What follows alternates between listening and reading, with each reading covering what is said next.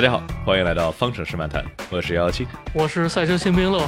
今天呢，我们两个跟大家复盘一下刚刚过去的荷兰大奖赛。哎呀，这个又是来到了维斯塔潘的主场，其实我总感觉每就维斯塔潘的主场好像有点多。奥地利算他的主场，然后比利时也算他的主场，然后荷兰站呢绝对是主场中的主场。那这一场里头又是维斯塔潘，不像上一场里头比利时城那么碾压级的发挥，但是也是相当出色，然后最后是拿到了比赛的胜利加最快圈一分。你觉得昨天这场比赛是不是至少比比利时站好看一点？昨天这场比赛至少是有一点跌宕起伏。对，从排位赛开始就有这个苗头了。就感觉梅奔回归到了火星车组，大家可以玩一玩了。确实啊，但没想到这个维斯塔潘连运气都站在了他这一边。嗯，那我们就直接进入到我们的话题点吧。我们来聊一聊，其实这一场里头话题点还是相当相当的多的。我本来说我们可以聊一聊这个车手的变动什么之类的，但是哎，还有挺多好玩的。那像应我们这个很多直播间的朋友们所要求啊，我们就直接来说一说这个角田的迷之操作。或者说是角田的迷之操作呢，还是车队的迷之操作？我觉得都有吧。嗯，回顾一下，就是他出去之后发现车有问题，然后呢，其实后来说是差速器的问题嘛。我觉得角田感受到的其实是两个轮速有差异，造成了一点呃扭矩的转向。我觉得他感觉到是这个。嗯，然后呢，然后但是角田理论上车手应该报告车队是。我觉得后部有问题，有一点轮速差什么的，但是角田直接说的是 tires are not fitted，嗯，轮胎没安上。这个其实，呃，在我看来啊，还有我看了角田后面的采访，我觉得他有点过度判断了，嗯，他有点跳了一步这个判断，就是相当于这个角田车没问题，进来了之后换了个胎，角田哎，好像后轮不大对。然后他就直接跳到了说：“哦，那从刚才没问题到现在有问题，中间经历了什么呢？经历了一次换胎，那就是换胎有问题。但是那那就相当于是不是就是说好巧不巧，就是在换胎的这这段时间内，差速器正好有了损坏，所以说导致了角田错误的判断了这个问题的呃根源吧？是不是这样？对，我觉得是有可能的。嗯，他有可能呃，比如说差速器锁止，然后呃轮胎上的时候有点扭矩，反正。”造成了损伤，反正确实是因为这个进站，嗯，之后造成的。嗯，但是角田的问题在他在于他把表象的东西做了逻辑连接，嗯，然后他认为这个是逻辑，然后车队也信了这个。车队之后的呃重点，因为就是很很短时间嘛，一分多钟，他需要检重点检查故障，车队把这个重点也换成了轮胎安没安上，所以他这个话。也引发了车队一个关注重点的转移，然后没有在后面发现这个就像什么呢？就说一个经典例子，说说就是六七十年前，呃，有人说买那个香草味的冰淇淋，那个车容易打不着，是是为什么呢？然后后来通用的工程师过去调查一下，哦，原来香草味的冰淇淋。呃，买的人多，它排队长。以前是化油器的车，它这个怠速时间长了，这个容易有问题。它其实就是，呃，它。他不知道内在原因是什么，他把表象这个连接上了，嗯，然后角田也是，我感觉是跳了一步，连接了这个逻辑关系。哦，就是没想到这个一次看一场 F1 比赛，还像我们这个有一些这方面的启示啊，就是说看见两件事情，就是说虽然说时间有先后，但是并不能说明相关性，就是更不能说明因果性，所以说大家一定要这个在生活中多多的运用这个学习到的东西，当然。你你觉得车队，我们现在就是说在讨论说，那造成了这一次呃安全车的话，那到底这肯定是角田是有一点问题啊，就是我觉得也跟他紧这毕竟是第二年，然后相对来说经验没那么的足，他感觉后面有问题，然后就就直接说啊轮胎。但我当时在直播的时候我就在说，这家伙有点这个不够精，因为还记得之前奥地利站的时候，当时阿隆索。那是 Alpine 是真的，这个轮胎没上好。然后这个出了站之后，头哥明显感觉到轮胎没上好。然后头哥跟车队说：“呃，我们要进站。”然后车队说：“咋了？”头哥说：“呃，没事儿，我们进站。”然后就是他就是这个点就在于他不能说出来这个轮胎没有上好，否则就变成 unsafe release 了，不安全释放了。所以说头头哥有经验啊，对吧？头哥开这么多年了，所以他有经验，他就在说我们就进站。然后然后进来之后，车队也应该懂，换了套轮胎，哎。就就就就正常接该怎么着怎么着，角田就对这高下立判，真的，哎，高下立判。角田还需要再学习一个。当然，我我觉得就就还好吧。我觉得不是说什么什么太致命的错误，就是他犯过一次这个之后，他之后也应该，而且也是有那种很边界的这种。就是你说好巧不巧进个站差速器坏了，当然的话，哎，我问一下，你觉得车队的话，当时假如去看数据的话，能从什么方面是能够看到，比如说差速器的损坏呢？就是轮速吗？就是在直线看轮速差，看轮速传感器是否有一个呃差，然后忽然被强行摁回来了，就是看这个。嗯，呃，所以说我为什么说角田这句话有他的责任呢？就是说如果。没有他这句话，车队慢慢查，一分钟内可能能看到这段数据。说了这句话，可能重点就在轮胎上，他去只去使劲去查这个轮胎到底装没装好，去查录像去了，比如说查画面去了，然后这一两分钟就被浪费了。嗯，所以说年轻的车手还需要再学习一个，还需要提升一升这个比赛的经验。车坏肯定是基础的，就是说车莫名其妙坏，这个咱们现在也不知道原因。但是车手确实你。你只能看前面，你其实反光镜是看不见自己后轮的，基本上，啊就不容易看见，所以你只能描述现象，你不能替工程师去判断原因，就是大概是这样我觉得这是一个很深度，挺有，其实很有就表象好像就是，哎，小牛在那儿搞了一个特别低级的失误，但其实，嗯，你看这个席明乐的分析，就是说，我们其实能从这个表面看起来很滑稽可笑的一个操作，其实能够看到一些很深层次的有意思的点，呃。OK，那我们说完角田啊，其实我们就这么着来看的话，好像就是没有什么太大的毛病。当然，就我们有有人开玩笑说啊，就是说为这个什么角田停在这儿带安全车，然后给维斯塔潘，然后怎么着说这个这个能够夺冠，那就是。大家这个叫什么奥卡姆剃刀原理对吧？就是说，如无必要，勿增假设。就是假如能够拿这个莫名其妙的这种车辆不小心坏了，然后角田不小心判断失误了，能解释的，不用类似于加一堆假设条件，然后说啊，这是要为韦斯塔潘这边夺冠的阴谋论。那毕竟就是这韦斯塔潘那么快，他他而且他我觉得不差这差差这一次第一名，所以我们就。对，我们就他主要坏的太是时候了。对，是的，就是大家觉得维斯塔潘什么时候换，就这样。但他其实还有问题，就是说他自己解开了安全带，又松着安全带开着回去。哦，这也是他的问题。对，这也是他的训诫之一，也是他下一场罚退名额的这个原因之一。嗯，这是直接原因。对，并不是说他他那个车坏了停，这个没有问题，对吧？哎，对，就这块其实咱们刚才其实没有提到，就是说角田，呃，这一次是由于这个呃这一这一项事事件啊，我其实我们我们来看一下，就是呃官方的文件给的是赛赛会这边看了说啊，本来他们可能期待的是不安全释放，可能要罚，但是说当时角田这个车手他没有办法去判断到底是差速器的损坏还是没有轮胎装好，然后真正给他的这个训诫的这个呃 reprimand 的原因是他的安全带。就相相当于是这样啊，第一次进站，小田进站了之后，发现哎好像有点问题。出站了之后，好像有问题有问题，让车队叫他停车，他停那儿了，以为走不了了，然后就就把安全带给解开了，或者说松松松掉了。然后这个时候车队叫他说，哎没问题，你接着开。然后结果小田就是拿开着这个松着的安全带开了一半圈，回到了站里头，然后出去了之后又停门口了。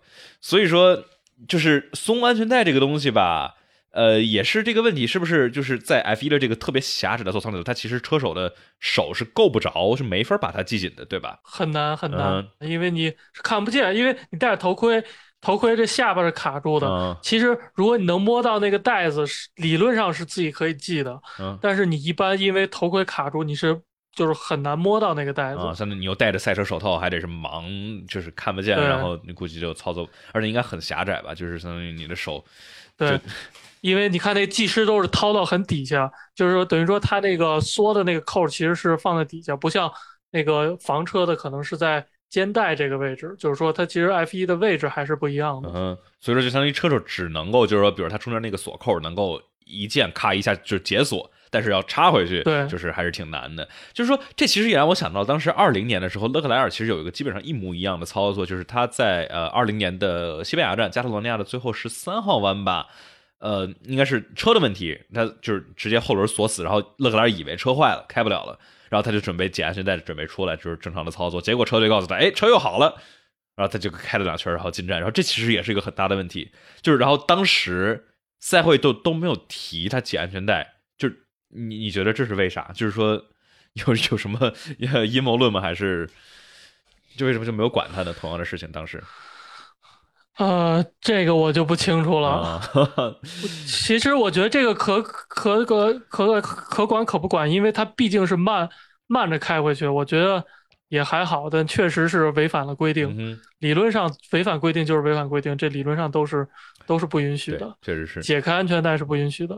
哎，但是呃，等于说它是解开，就是不是松，对吧？我对我就他呃，他说是没完全系好。他就是他，其实，在队伍语音都说的，就是当然我们没有画面能够看得清楚啊，但是就是说，我觉得应该是解，因为它松是松不了的。嗯，OK，它只能解，它去摁那个扣才行。它它其实是解开，就相当于没有插进去。这个是，呃，确实是致命的。就是松开，我觉得还 还 还好一点点。哦，对啊，就相当于你你是虽对，虽然虽然是慢着开，但假如边上的快，因为它正是因为它慢着开，跟边上的快车有很大的速度差，假如碰着了之后。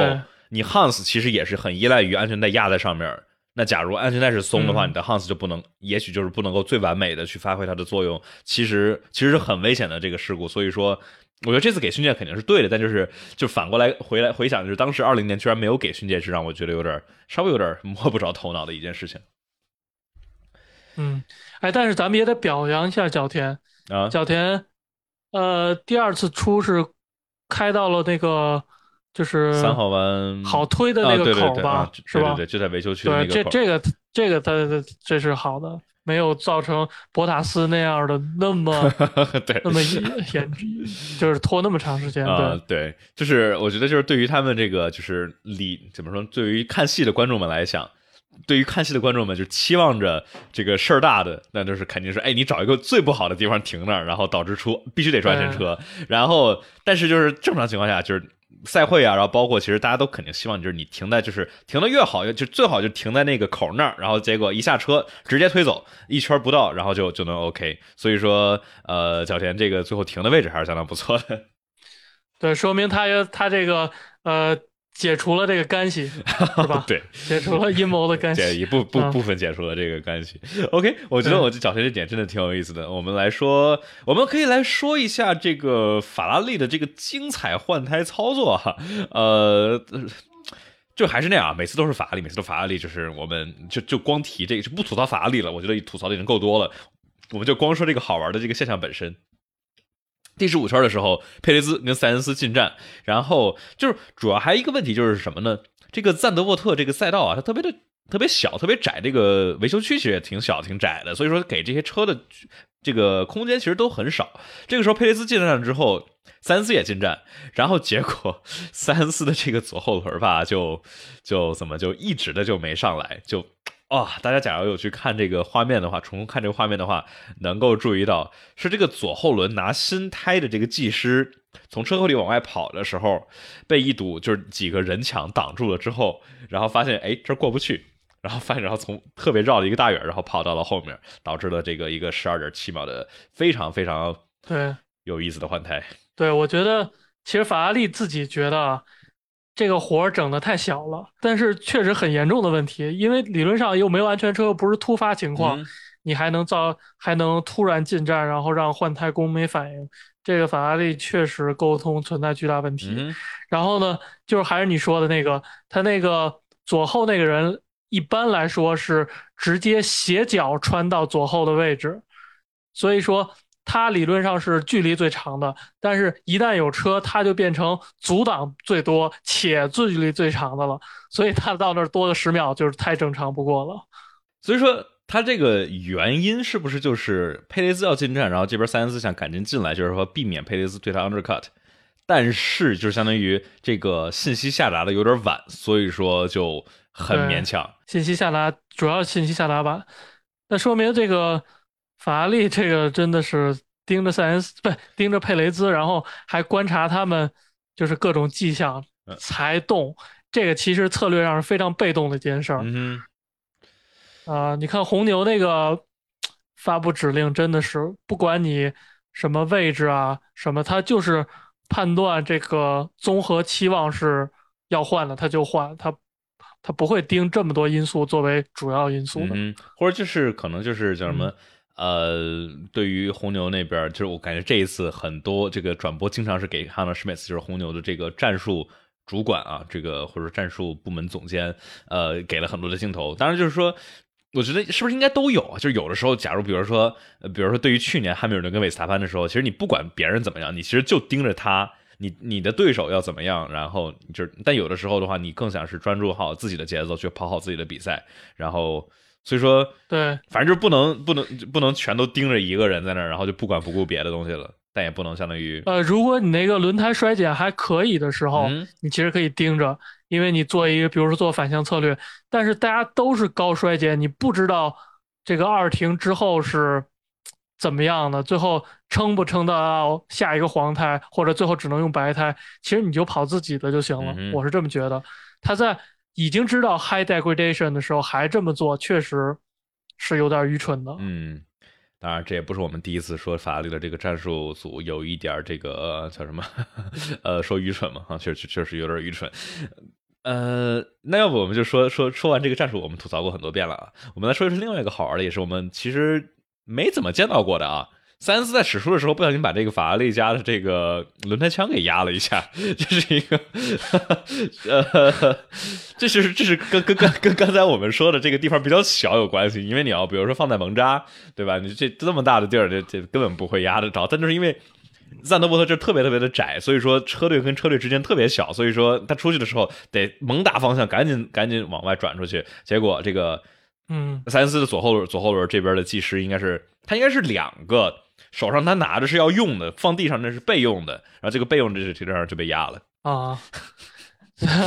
确实，这老赛道嘛，老赛道每个批房之间确实窄，然后这个也怪不了佩雷兹，因为一共就能打二十度，他已经到头，我感觉是到头了啊。对，这个哦，他就是一个。使用一个备用，它压的是备用的，对吧？对对对，一般他们都是两个。对对，然后我们后来看见这其实根本不止两个，他们这个相当于我给了一个镜头是主力还在，然后把那个被压坏的备用换了一个新的备用，然后所以就是这个轮胎枪是是是不缺的。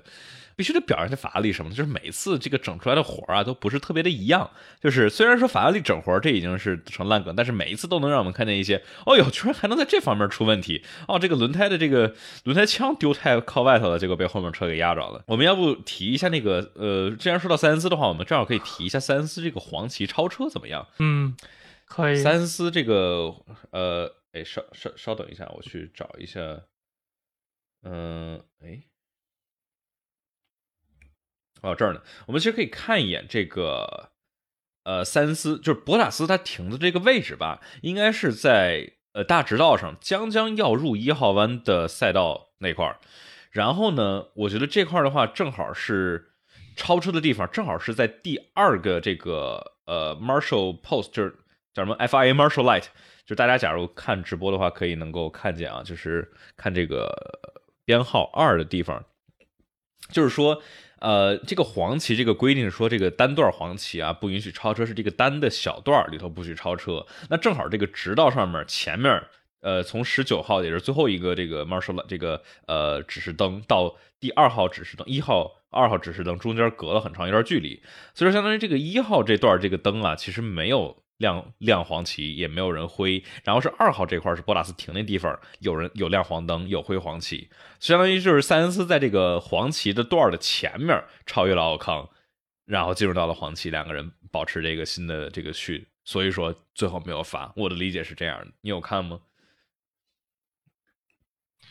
啊，哎，他方向盘不是应该也有显示了吗？对吧？但是他他是得是进到这一个小的这个 Marshall Sector 的时候，就是呃。什么马修段，可以这么说吗？就是赛道的话，它会分为很多很多很多小的这个呃马修的段，对吧？它得进到这个段之后，它的方向盘接收到这块的这个无线电信号之后，呃，这块大家假如这个感兴趣的话，这个方向盘这指示灯可以去看，呃，YouTube 上面有一个 Chamber 的一个，它跟。就是给 F 一提供这些这些灯，这套做这套系统那个那边的供应商聊，挺好玩的一个视频。反正就是说他得进到这一段，他的方法应该才出黄灯。我猜他就是应该是正好卡在出这个进到这一段之前超了之后，所以说他们也没法给没他拿拿他怎么样，因为他确实是合规的。虽然理就是类似于刚才我们说就是。方向盘不是那个安全带，假如就是虽然理论上好像没什么问题，但是它违规了，那它就是违规了。这块的话就是说，虽然它看起来它就在一辆停在路边的车，它超车，就好像是好像看起来很危险，但其实它是合规的，那好像也也也也也也也就是合规的，就就比较比较奇怪。他让回去是不是只要最后让回去，应该也没事儿？呃，对，应该也是。反正我觉得这个到最后就是其实其实弄得有有一点混乱。我们到时候其实可以再其实可以再看一眼，就是 FIA 的官网上是没有这个塞恩斯这个没有没有罚，对他只有对没有调查没有罚，他只有 pit lane 的就是在维修区里头的这这两个 unsafe release 和 decision。但是之前的话其实其实都没有，所以说我猜就是相当于就是说其实就没事儿。OK，那我们说完了这个，还有啥？是不是就梅奔了？我们来提一提梅奔。梅奔这场确实回来了，就是我感我感觉一是可能是这个上一场里头，像我们上次说的，是因为因为比利时站这个斯帕这赛道是车队可能得把这个车的悬挂高度调得高，其实上次你说的对吧？我记得。就是过这个过那个坎儿啊，包括还有一个就是过过 o Rouge，就是二三号弯的时候，大家其实能够看见啊，就是在 Radion 上面能够看见这个地面上面有很多这个车底盘擦的这个印子，所以说就那块很明显是有这个托底的。那所以说这个之后可能是车队们。被迫把这个车的悬挂高度调高，然后导致可能红牛不用调那么高，所以他们特别强。然后到了荷兰站又又到了很接近的情况。那这场里头，美本理论上确实是在不断回归的。这个他后期打平也是很正常的一件事。嗯，我我总感觉这个新的在比利时站新加的这个柔性底板的这个规则啊，好像是 没有限制红牛，但是好像呃有点限制法拉利，因为我感觉他跳的更厉害了，而且好像速度，嗯，之你想。之前的话，我们说这种中低速弯，呃，也，哎，不算不也不算低速弯吧，但反正就是说很依赖于机械抓地力和这种高下压力的情况，法拉利应该是很无敌的。然而在这场里头，好像是红牛更强，法拉利这个速度还凑合，但是吃轮胎吃的太多了，所以我总感觉只就是主观上就是感觉估摸着。好像是这个这个下休之后，法拉利好像还不如红牛。但我们应该关注一下梅奔啊，梅奔，我觉得后期真有可能积分比法拉利还高。嗯哼，对，我们待会儿来说积分。那么，要不就先说最后说一下这个汉密尔顿的这个最后。哎呀，这个对汉密尔顿来说，其实真的很可惜的一场。我感觉是不是这这应该是汉密尔顿全年里头唯一一场，就是说能够实打实的。这个车辆性能就没有说什么走运什么之类的，真的是有可能尝试争这个分站冠军，但是其实最后梅奔他们说，如果没这么乱七八糟这些事儿，在模拟上他们是比维斯塔维斯塔潘快的，嗯，就意思说他们在模拟上这个是可以夺冠的。确实，你看那个他们在跑硬胎的时候吧，是吧？硬胎的时候，他们最后想硬胎。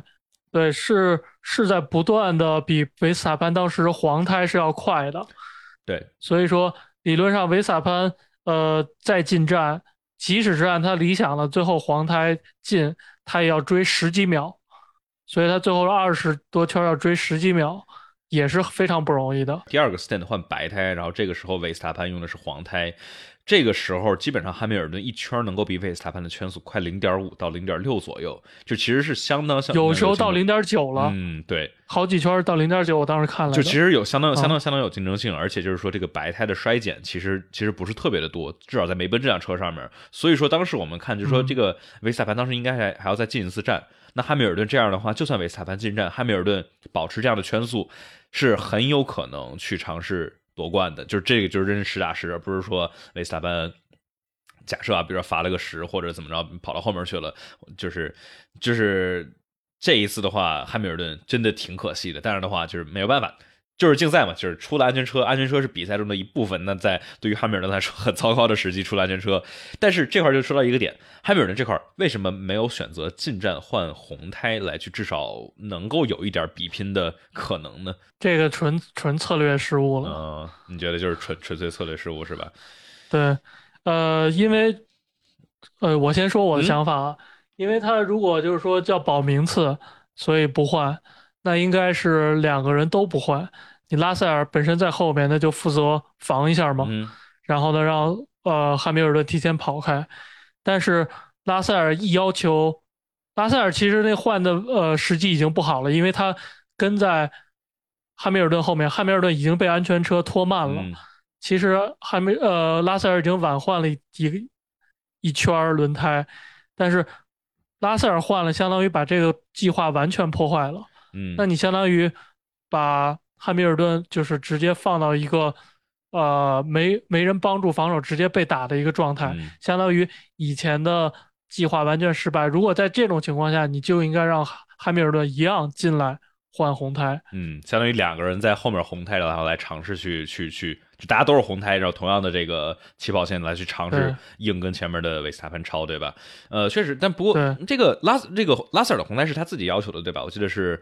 在第二圈的安全车之后，然后他说：“哎，我要换红胎进来。”然后最后的话，我们就是最后结果就是，呃，这换红胎其实好像是一个还不错的选择，而且对于这个呃，对于梅奔整体来说啊，相当于说一个一个第二，一个第四带回。但是，假如汉密尔顿换红胎的话，你觉得他有可能，比如说在保持在勒克莱尔前面吗？应该是也有可能的吧？呃，我觉得领奖台是绝对没有问题的。嗯，就相当于这块儿，然后拉有可能在拉塞尔前，因为他本身就跟拉塞尔如果同换，就是同进同出，他还在拉塞尔前面嘛。哎呀，所以说这其实反向其实有点有点类似于今年的这个银石战，就是这个勒克莱尔相当于最后是拿这个老的胎，然后就根本防不住身后一堆拿新胎的人，然后也特别类似于就是 去年最后一站阿布扎比站，然后汉密尔顿是一个老的胎，然后身后是全新的呃维斯塔潘和软胎，然后就哎呀毫无招架之力，就是确实挺可惜的，让人哎嗯，你没发现？今年好像车手的干车手决策比那策略组决策还对一点吗？好像确实是容易这样啊。就是你想，这个策略组没有那么多的数据，那么多的电脑，那么多的人力资源，有的时候好像，有的时候为什么就好像就感觉不如这个车手里头坐的这一个家伙看得清楚呢？你觉得这是为什么呢？呃呃，其实就是策略组反而是考虑更多，比如说呃。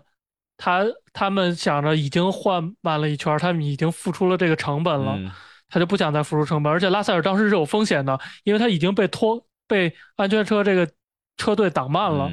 他其实呃跟勒克莱尔差距本身是三十多秒，嗯一直在缩进到二十多秒。然后这回出战是刚刚没被勒克莱尔超过去，只要他再被拖多一会儿，他就会被勒克莱尔。超过去丢失这一名次，所以车队反而想的是更多的，嗯，但是车队就是没有把这个格局放到更大，就是说之后安全车会带几圈，然后轮胎差多少，这个是没有及时算出来的，我觉得是这样的。但是我觉得这个原因有可能是梅奔今年整个啊都是自己跑自己的节奏，就是说他在火星组一开始是没跟上前面两个，然后。即使是感觉积分跟法拉利差不多，但法拉利都是从跑得快，嘣一下把自己整没了，就是跟策略比较没有关系，就是呃梅奔完全在他们两个的策略竞争之外，嗯，然后他又比地球组快很多，他又不用跟地球组比这些策略，所以他没有那个警惕性了，嗯，就是对应这些节奏警惕性，我觉得他就是松了这根弦儿，然后。这回没崩上，有可能，因为确实今年的话，整体梅奔呢，就是大部分情况都是来去争个第三、第四，就是往后一点点，然后只是前面牛马两支车队出了点什么问题之后，梅奔哎能够正好来个偷个领奖台。要真说这个呃车辆的性能实力的话，还是确实是稍微不如前面一点，有可能就是这一场里头，哎好不容易有一次这个车辆性能能够实打实的较量上了，然后结果这个像你说的弦儿没有崩上。呃，OK，我觉得我们哎，最后说一下汉密尔顿对拉塞尔那个防守那个动作，你觉得怎么看？在直道上面的往右稍微动了一点点。哦，我觉得嗯哼，没什么吧，动一点点。我觉得这可能就是属于微表情的 系列的微动作，对，就是他其实没有想，但是心里那一丝的不甘心动了一下。这我觉得不是主观意愿。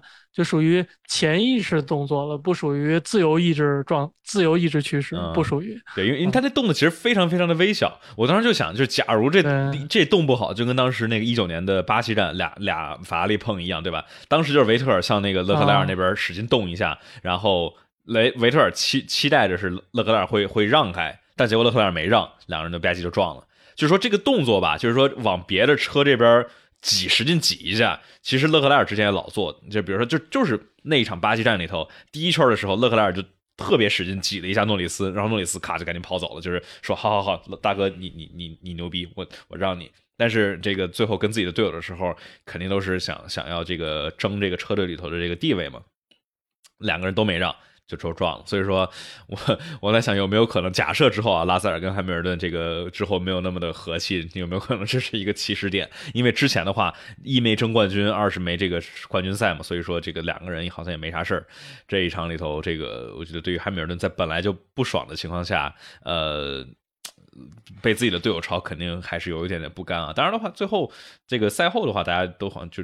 至少汉密尔顿就是在这个社交媒体上也都说了啊，这一次这一次就很可惜，没什么事儿，就就类似于上一场里头头哥的那个呃，充满了肾上腺素的这个言语，只是当时的这个激动一下，赛后冷静下来也就就就和谐了下来。对，我觉得汉密尔顿毕竟开了这么多年了，脾气啊，说话还是能控制的，就是在某一时刻确实是理智不在线，会说出啊很多抱怨，但是一旦结束，就像他。比赛最后说什么？还是感谢技师，你们给了我这站呃全年最快的换胎一样。嗯，就是说他其实 一旦理智回归了，他还是一个格局很大的人。但是谁都不能保证开车的时候，就是说那种状态。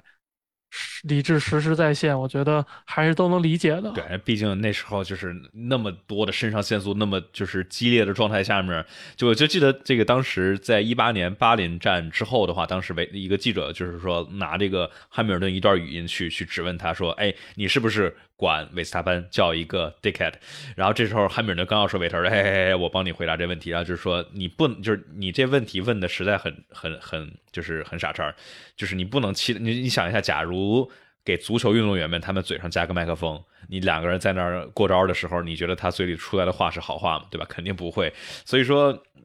我就相信大家也是能够想到嘛，就是上一场里头有阿隆索这么一段吐槽，然后这一场里头这个汉密尔顿这么一段吐槽，就是大家也应该能看到，就是两个很有经验的车手，场上这个稍微有点生气，但是场下就就就就就正常了多。咱们是不是可以说纵观全局比赛花絮了？咱们这个话题点还挺多的。呃，我们来说来说来说积分吧。我们看一看啊，现在的话，维斯塔潘已经是三百一十分，然后现在第二名和第三名同分，都是二百零一分。二百零一，嗯，所以差了一百零九分。一百零九分。这个下休前还是多少？八十多分还是九十多分？然后下休一回来就咔一下就拉到了这个勒克莱尔，先是掉到了佩雷兹后面啊，然后这一场里头是追上了佩雷兹，但还是差了一百零九。所以说。现在基本上就是说啊，这个不是说不是说维斯塔潘会不会拿世界冠军，而是问题是维斯塔潘会在哪一站呃封顶世界第二第二个世界冠军，就是百分之九十九概率是新加坡站，嗯哼，不是百分之九十吧？因为他如果呃两站都赢的话，新加坡反正那盒就反正然后勒克莱尔假设都第二，就差两分嘛。呃，基本上就锁定了，就是虽然不是完全锁定，但基本上就锁定了。所以我觉得差不多新加坡站吧。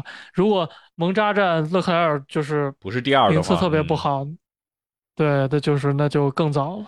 嗯，他主要是后面因为还有一个冲刺赛，所以说让相当于让后面几场比赛里头可能能拿的积分稍微多一点点，但其实也就是这样，对就是相当于就是像你说的，呃，这个蒙扎的话，呃，假如勒克莱尔没拿第二的话，就。呃，应该就基本就是确定新加坡没跑了。新加坡这个维斯塔潘，哎，我现在想，其实其实挺应该这个叫什么维斯塔潘日本站，然后 宣布本田回归是吧？有没有可能？不知道。嗯，那那还挺精彩的。对啊。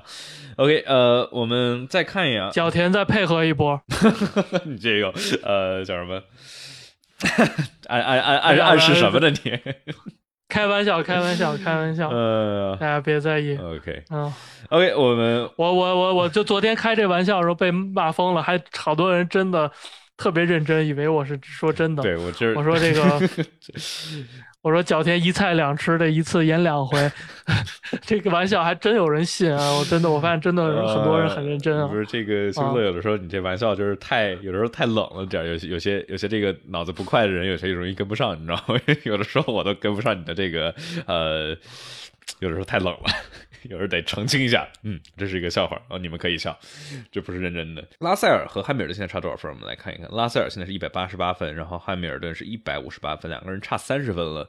就是像昨天说的，我觉得这应该可能是汉密尔顿生涯上第三次吧。假如是这一场，就是假如今年的话，拉塞尔会在汉密尔顿之前，呃，完成这个积分啊，那就是汉密尔顿生涯第三次，呃，负于队友。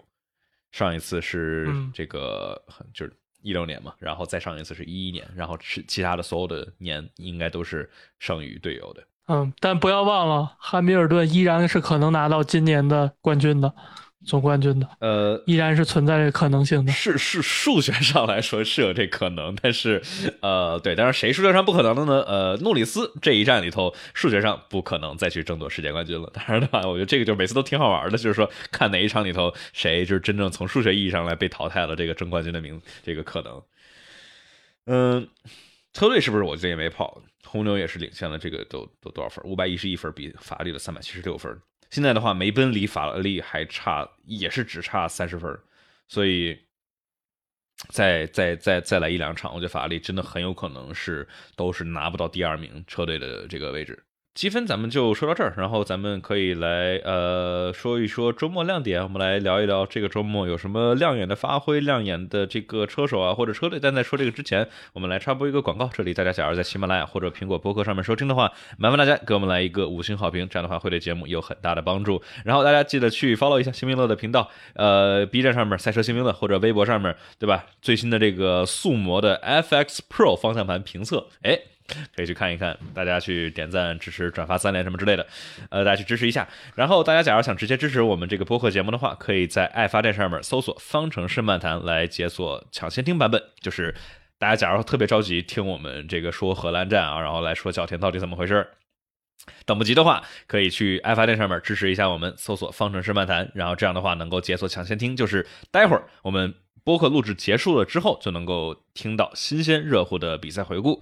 然后呢，这个想加群的朋友们，QQ 群现在炸了没有？暂时我过一段时间再见啊。然后，假如想，假如想加微信群的话，屏幕的下方也有进群指引，大家去搜索这个呃冠名杠七七，然后就能拉大家进群里头来。呃，刚才有人问那个速门那盘接缝硌不硌手？硅胶的大哥不是那个翻毛皮缝线的，肯定没没缝啊，它是一体硅胶的，圆的都是。我觉得就是可能是想的是有些那种其他的那种硅胶的那种手柄，它那个脱模那个地方有个缝但是昨天我去新美乐家去去试了一下那盘子，可以可以就是那手柄手感一级棒，好吧，那手柄手感真的棒，就是叫什么肉肉乎乎，软很软，但是很有质感。你就想想什么东西还是硅胶的。OK，我们这个交给大家自己的想象力啊，我们这儿不不直接回答。呃，但反正就是呃，那那盘子是真真真挺好的，我觉得大家去去看一眼新新明乐的视频，然后去去支持一下。你说的不是盖盖吗？盖盖啊，对，呃，还有这个新明乐家的猫，新明乐家的猫，这你要出视频吗？这手感也挺好的。广告说完了，我们来说周末亮点吧。周末亮点快速过，有谁亮点？维斯塔潘肯定是亮点，还有谁？拉塞尔，拉塞尔，对，好好好，拉塞尔就是就是任你们怎么变，然后风云变幻，我我我就是跑到非常好，我就是比汉密尔顿还还快点啊！哎，就是今年一直都这样，就是说不管场上发生什么样乱七八糟，除了这个银石战他自己出去了之外，他总是能够到这个非常稳定的位置。我觉得这绝对是一个很棒的展现，就是。有的时候你说啊，比如说这车手这个这场周末哎发挥不是那么的优秀，哎那个周末稍微有点，那拉塞尔就稳如狗，好吧？这次又是一个极其棒的发挥，然后必须必须得说梅奔这两个车手真的是势均力敌。我们看这个呃中位呃正赛的速度，这两个都是特别接近，都是一分十五点七呃一分十五点八和一分十六左右，两个人都特别近，汉密尔顿稍微慢一点点，因为最后是老的轮胎。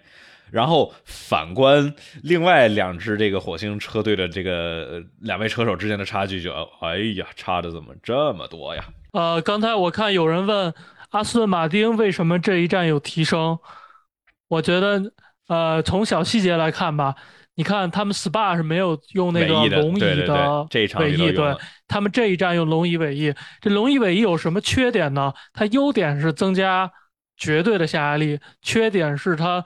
阻力对下压力的比值过大，就是它阻力占的比例大，但是这个就体现在高速比较多的赛道，但是这种小赛道就啊相对这个劣势就小了，它就可以用回来，所以它的龙椅尾翼绝对是有帮助的。我们上一站其实在分析嘛，就是说，哎，是不是这个这个这个尾翼这小个端板这个件儿是不好用，还是说只是斯帕不好用？然后发现了，哦，看来是挺好用的，只不过斯帕没用。但好玩是别的车队没有抄它，因为这个玩意儿好像是个很，应该是我猜啊，感觉是一个很容易去设计的，因为它就是顶着规则的这个框，你保证这个凸凹曲率二十五毫米，然后你兜一圈就就就就得了。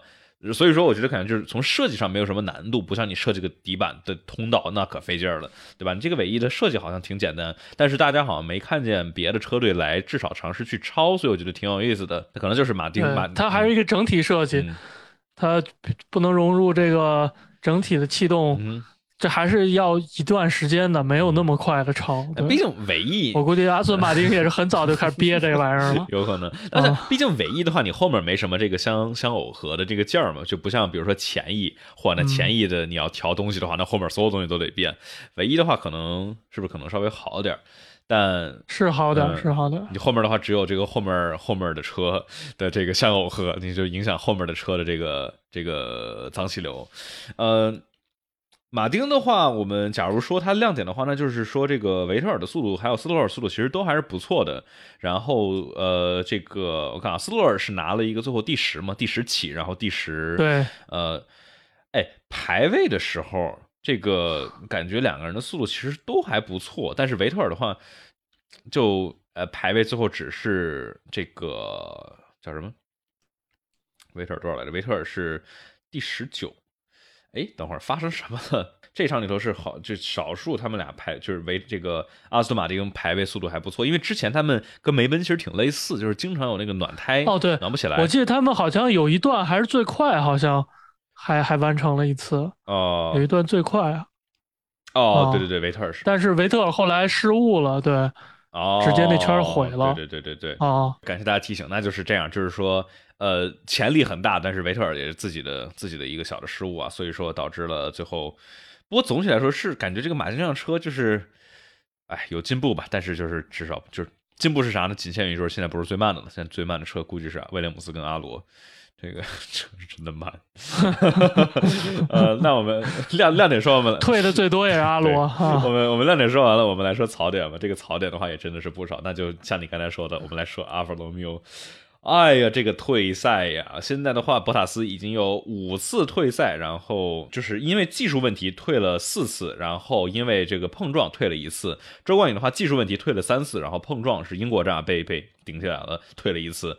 所以说这两个人加起来已经退了九次赛了。就哎呀，这个车，你赛季初你快，你还挺快，你退赛也就罢了。现在的话是又慢，然后车还不稳定，就哎，让人看着看着看着糟心，是不是就等奥迪解救了？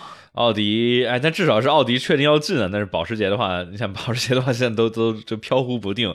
那确实啊，就奥迪，就假如能够像当时宝马跟索博合作那样的话，就类似于把这个索博变成他们家厂队，那应该我觉得会会挺好的，就相当于有更多的资源和人力来去至少互通一下。就是毕竟。嗯，之前清明了一个，毕竟德德国人来来来接手还是靠谱的。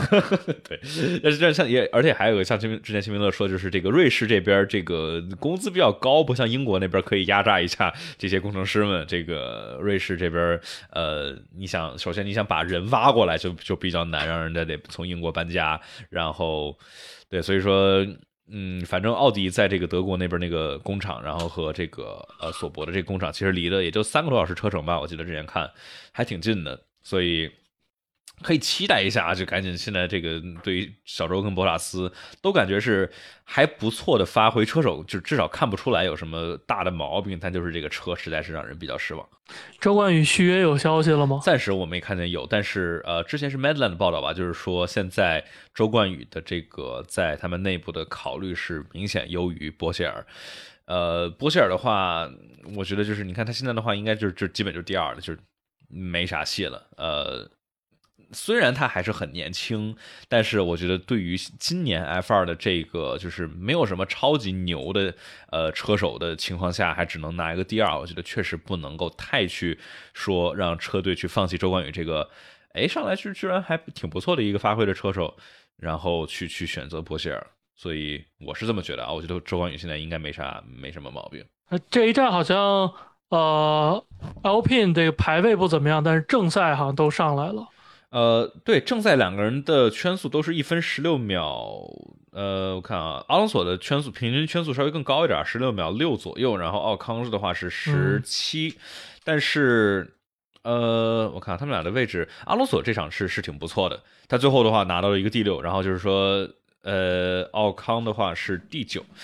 就挺稳定的，我觉得 Alpine，Alpine 今年的话，我觉得就是一个很稳定的第四的第四块的车，就是呃，应该干不过梅奔，然后但是很明显比迈凯伦啊，然后后后面的车都要快。然后你怎么想那个维特尔挡那个汉密尔顿那一下？那我们这个就是说槽点啊，就继继续说槽点，就是维特尔是被正式拿了一个拿了一个分儿，那个超级驾照。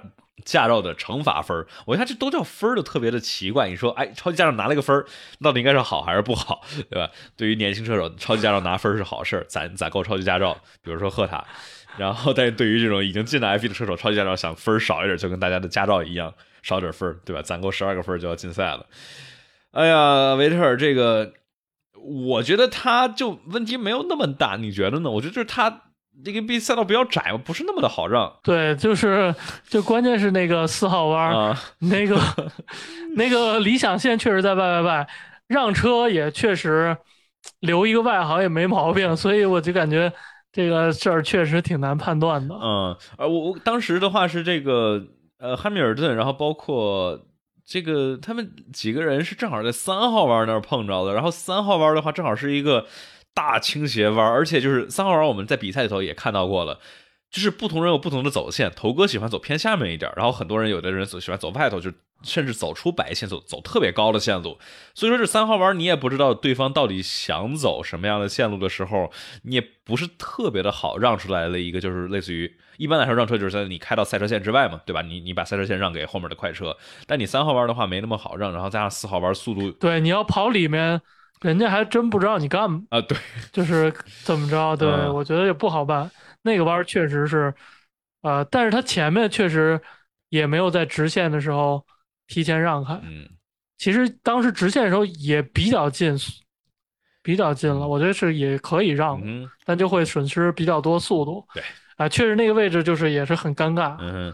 但是我估计老车手觉得能混过去，应该没什么事儿。而你想，当时阿尔本在那个呃摩纳哥的时候挡是挡塞恩斯还是挡勒克莱尔？反正那那是挡了一整圈啊！而且那确实是基本上是让这个法拉利他们家失去了这个是比赛胜利的可能。那那么大严重的后果，其实就连连连个声儿都没有。然后结果呃这一场里头，维特尔其实就是我们以结果来做。做导向啊，就其实没有什么影响什么结果。他挡嘛？确实挡了那两圈里头，汉密尔顿这速度明显慢了下来。但是我我觉得就是稍微还是有一点不一致性。就是我其实期待就是以这场的判罚标准，然后摩纳哥那站，我觉得也应该去给一个至少罚个五秒什么之类。你说那么多圈你不给让路，那确实是按照 F 一的比赛规则啊，那确实不太应该。你要按照印地赛车，你拦起你后面车得硬超也也行，但是毕竟规则是这么写的嘛。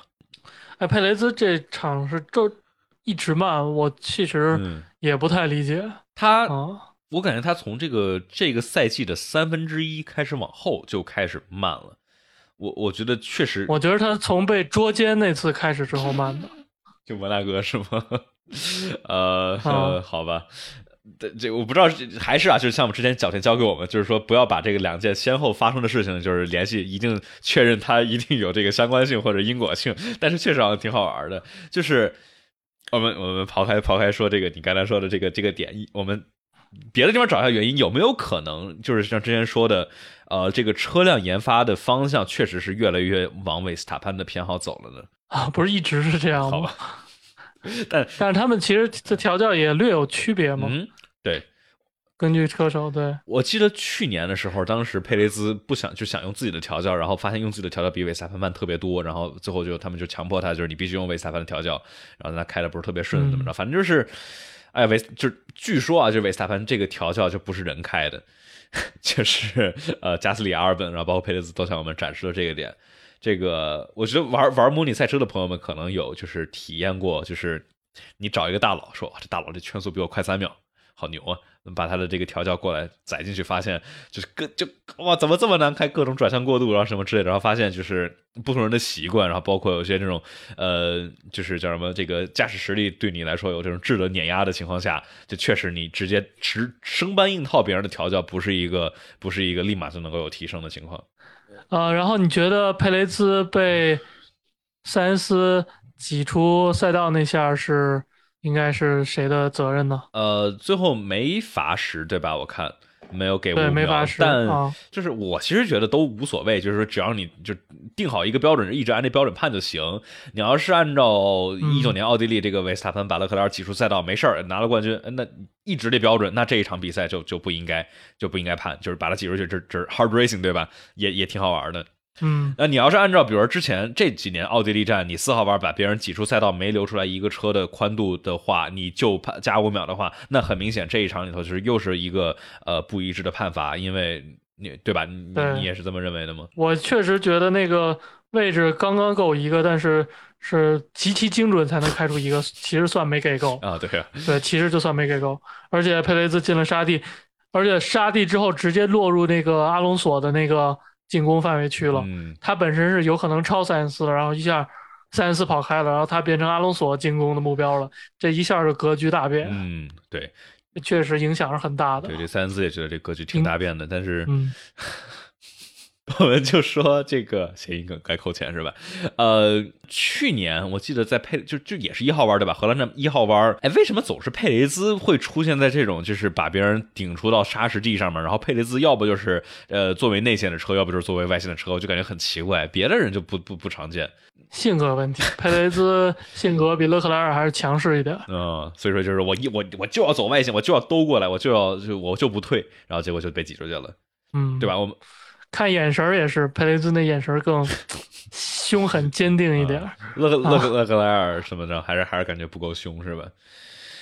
哎，我感觉勒克莱尔就是有的时候他的这个车辆上面的这个肢体语言还是很凶的。有的时候这个，我觉得令我印象特别深，其实就是当时就是还是啊，一九就是勒克莱尔他这个车辆的这个语言肢体语言一个大的转变，就是从一九年战呃一九年的这个奥地利战之后。相当于不够强硬，跟维萨潘这吃了个亏。下一站英国站，然后就哇，这个跟维萨潘就我就把你挤出去，你你想怎么办怎么办，我就把你挤出去，我就在这我就不动。然后感觉哇塞，真的是有两下子。但是确实让我们感觉，呃，勒克莱尔，比如对他的车组，有的时候就感觉还是不够凶。我们看到了汉密尔顿，有时候拉塞尔就很很凶着，我要红胎，然后或者说啊，那个汉密尔顿吐槽车组，你说你们怎么这么干？你这就是把我 screwed。然后这个勒克莱尔就相对来说。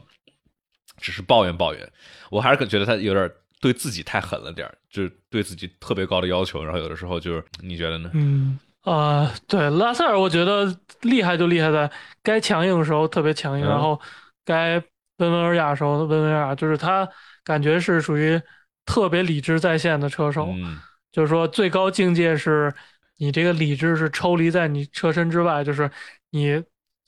你的理智在你身体之外操纵你这个车开车，然后你的那个生理反应是做那些细微动作，但是你理理智始终是在外观察着你开这车，这是最最棒的一个状态。是那是更高的一个境界了。不知道这些，你觉得现在有谁能够达到这种这么样的一种？呃，阿隆索、汉密尔顿其实都都是可以的啊，或者。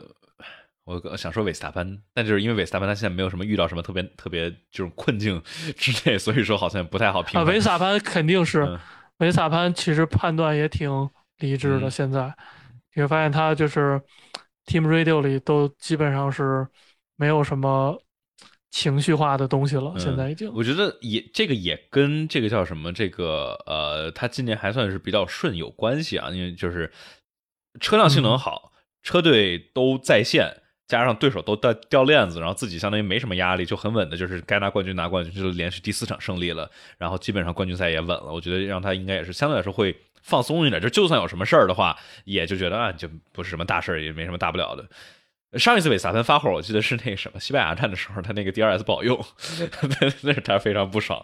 那次我感觉特别情绪化，就是他相当于一直在尝试进攻前面，但就是同时还要跟自己的车辆在这搏斗。我觉得那是他特别特别生气的一次，但是除此之外的话，好像真的我挺难想到今年还有为斯塔潘就是发火的这种情况了。呃，还有一个因素就是车队靠谱，就是每个人各司其职都不掉链子，他也放心交给他们，他不用想那么多乱七八糟事儿，也不用发火。比如这次那个呃博塔斯引发的安全车，其实如果很多队可能会盯着呃后面二三的梅奔去换什么胎。红牛就完全不管，我就是要进来换，管你进不进来换，我失去是不失去名次，我计算的这个博弈结果就是换是最好的。我即使已经浪费了白胎这些，我一定要换。这个就是说明他计算的很坚定，决定做的很坚定，没有那么多就是说呃其他因素占上风，所以这。他们的策略组真是非常靠谱。嗯，对，确实是。当然的话，我刚才也有听到，就是说这个呃，红牛这个战就主战术师 Hanna Schmitz 是被骂的退网了。就是还是那句话，就是 傻逼哪儿都有。就是呃，希望大家也是能够叫什么这个一块儿尝试维护一个友好的呃干净一点的观赛的环境吧。就是我们去年其实已经经历过了很多这种。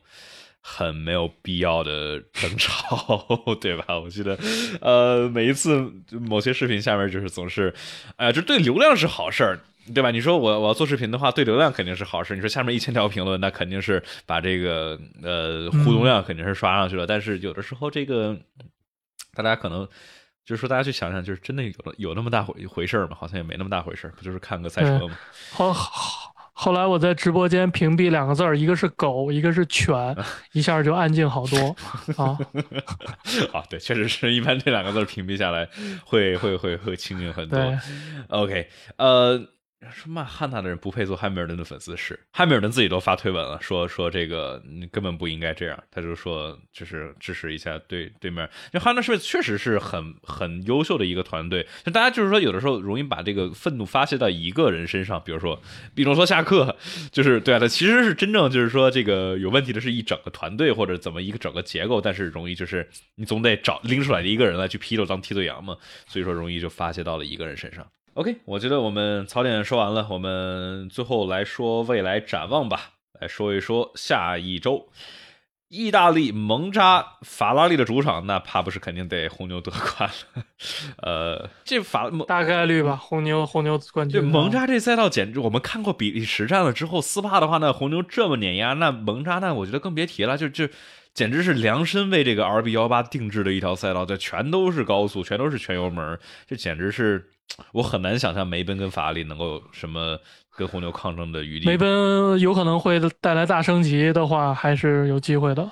嗯，也有可能。但是我觉得就是梅奔的问题在于，我就总体我记得之前也看过好几篇分析啊，就是说梅奔今年的动力单元不占优势，可能比本田或者法拉利可能要少个十匹左右。那在这个就是在这个蒙扎的话，一是你的气动，对吧？你的这个升速比，然后二就是你的这个动力怎么样？所以，你假如动力不占优的话，你可能就是你要不就是说，比如直线你直线加速比不过人家，然后你的这个尾速比不过人家，要不然就是说你为了尾速能够跟别人达到持平，你去得相当于带更少的下压力，这样的话你在过弯的时候可能会有损失，或者说你影响你的这个轮胎的保护，对吧？你更低的下压力会更多的滑动，所以。看看吧，就是说，我们经过这一场之后，肯定是感受到了，哎呀，这个呃，有竞争还是好看，不管谁赢了，我觉得有竞争还是更好看。呃，这块的话有一个好玩，就是塞恩斯下周也是会呃带来新的动力单元升级。就是这儿具体的话，就是现在勒克莱尔换的那一套是不是更新的这套混动系统，我不是特别的确定啊。但是理论上来说，应该是呃勒克莱尔换了之后，然后现在塞恩斯也换了新的这套混动的呃电池加 MGU-K，就是这是他们在这个呃冻结之前最后一次修改，然后应该是混动系统更加的高效，而且混动呃整体的动力单元会降低两千克，咋了？没事，嗯，降低两千克我就担心啊。哦，降低这个怕这个结构强度是吗？嗯，对对对。哎呀，这个两千克其实不少，对动力单元降两千克，其实这是不少。嗯，确实，它这是什么？就这一动力单元它降的话是什么？就是相当于材料上面把，就是说保证强度的情况下，把多余的东西给去了，是吧？嗯，这个很大的一个前提是保证强度的情况下，呃，确实，强度还有耐用性啊。都有对啊，而且这之后没法升级了，就相当于这是啥样就是啥样了。你这个假如还有牺牲，但它可以退级，退退回原来的哦，好吧就行了。那好像也是对。哦，那蒙扎啊除了这个还有，我觉得蒙扎好像也也也就这些吧。就是蒙扎这条赛道大家也很熟了，就是这个全全都是大直道，然后动力动力非常有关键，然后大家这个尾翼都跟纸片一样，就平平那么薄一片。我觉得 Alpine 有可能也能上来，有可能 Alpine 这今年的话，在直线就是多的这个，比如看这个比利时啊，然后之前其实沙特站他们其实也挺强的。嗯，哎，有朋友让我们说说皮亚斯特里，我要不我们在未来展望里头就来说一说这个车手的变动，怎么样？你有你有你有你有关你有怎么关注现在这些车手的变动吗？就皮亚斯特里去迈凯伦。然后呢？然然后迈凯伦还还未知，对吧？呃，不是那个 L P 还未知，对吧，L P 说是未知，但我就根据现在的传闻啊，八成就是加斯利了，因为现在马尔科那边他们在讨论这个戈顿赫塔的超级驾照的问题。那你为什么要讨论这个问题呢？那就很明显是加斯利要走啊，对吧？因为就是那加斯利走哪儿去呢？他不可能去哈斯嘛，对吧？那肯定就是就是要去 Alpine 了。所以说，呃，就是没有任何的确认的消息，但是大家基本可以这么认为，就是说，呃，Alpine 的话，阿隆索去往阿斯顿马丁替要退役的维特尔，那这个就是加斯利去 Alpine 去替离开的阿隆索，然后呃，皮亚斯利去迈凯伦去替离开的里卡多，然后最后是科顿赫塔。或者有别人来去替小牛离开的加斯利，就差不多是这么样的一个局势，有很多的不确定因素，比如说赫塔超级驾照他分不够，这这其实是现在的一个很大的讨论点。呃，之前 p a t l World 其实就是因为这个问题，然后就是被卡了。呃，你你你有什么看法吗？就是超级驾照这个东西？呃，之前是开了很多次绿灯啊。这这现在越来越严了，好像确实不给开了。对，我我觉得他这个开绿灯这个东西吧，就是我这还是就是他这个规则定的不是特别的合理。你想，这家伙赫塔赫塔都在 IndyCar 对吧？美国这边单座开放轮最高级别的赛事都拿过七次胜利了，然后结果你要干啥？你要把它塞到一个区域性的 F 三去跑几场，然后来证明自己能够足够有开 F 一的价值，就是这感觉不大对，就是。对，这超级驾照积分本身就就受到质疑了。其实，就是说，我觉得就是 F 二、F 三这边就倒没什么问题，主要是我觉得对于 IndyCar 这边，特别是下面的，比如说第三的第四往下给的分太少了。你相当于这个你 IndyCar 这边下面的这些积分，你其实跟这个美国这个 USF 两千，就是这边的级别，就是往从 IndyCar 往下第四个级别。就是差不太多，你说这哪能说得过去？因为 IndyCar 跟 F1 虽然不是特别一样，但是你毕竟是这边最顶尖的，也是最最先进的这个最牛的车手们在这儿来去比拼，我感觉，嗯嗯，那你那你觉得他能他能咋整？你这你走，这就属于按流量定咖位了。呃，我我觉得那假如麦这个叫什么小牛，就硬真的想要要他来的话，可以。可以让他去那什么嘛，就去跑那个 C 的，把他塞到一个这种区域性的 F 三里头，让他去跑一跑，拿够分之后，给他两个 FP 一的这个这个练习加两分，然后应该应该也行。但是，嗯，有人问我觉得就开绿灯，现在开不开绿灯还不一定呢，现在在讨论。但是我我还是挺期待赫塔这个这个车手的，但是。就另外一个点就是说，赫塔这家伙吧，快是快，但稳定性比较一般。你现在考虑到这个又快又不稳的赫塔，加上一个又快又不稳的呃角田，这个呃 f r a n c Toss 也许头会明年会更秃，我觉得。那听说米克还是留哈斯哈斯对吧？呃，两个传闻吧，我记得之前就是米克明年不会是，就是米克明年将不会继续留作法拉利 Driver Academy 的一部分，但是具体会不会留哈斯，我觉得这好像还没有定下来。我不知道你那儿听的传闻是什么样。反正我看有消息说，呃，还是哈斯很很想要他。对，嗯，我我觉得分析一下，就是假如他们。要把米克踢了，要踢拿乔维纳奇替他的话，我觉得这还不如不踢呢。我觉得米克这几场至少是上升的趋势，乔维纳奇你说开了三年也没开出什么样个，没开出来什么样个名堂来，对吧？你说假如他拿找一个新兴的这个新秀，对吧，来试一试。来看看怎么样？我觉得也让我们觉得，哎，至少有有有个盼头。你说乔维纳奇，你说有了三年的这个机会，啥都没发挥出来，然后又回来，就我觉得不会，相比于米克，不会，至少不是一个提升，就顶多是一个横向移动。呃，电信转播，你有你你要你要跟大家说吗？电信转播，新加坡开始啊！真没想到，我以为今年黄了，结果那个新加坡开始啊，这个新加坡开始，大家要正规不直播了哦，大家鼓掌，大家鼓掌，来来来来来，真不容易，真不容易。呃，是是是，现在是确定确定了，对吧？因为之前我们经历过了好几次，这个应该没问题了，然后结果最后又没了，是放风确定，放风确定。OK，那就是我们暂定啊，大家就是保持理性乐观一下，对。不，也有可能就是一波一波吓大家，也有可能。好吧，呃，一次一次不行，然后第二次还不行是吗？OK。对对对。所以，但是从我那个号被 FETV 就是进了，看应该是差不多了。对，应该是有人密切关注且盯上的各各位了，所以我觉得差不多了。新加坡应该大家可以。收手吧，可以，可以，可以期待一下。OK，那我觉得我们今天的正式内容就到这里，然后感谢大家的支持。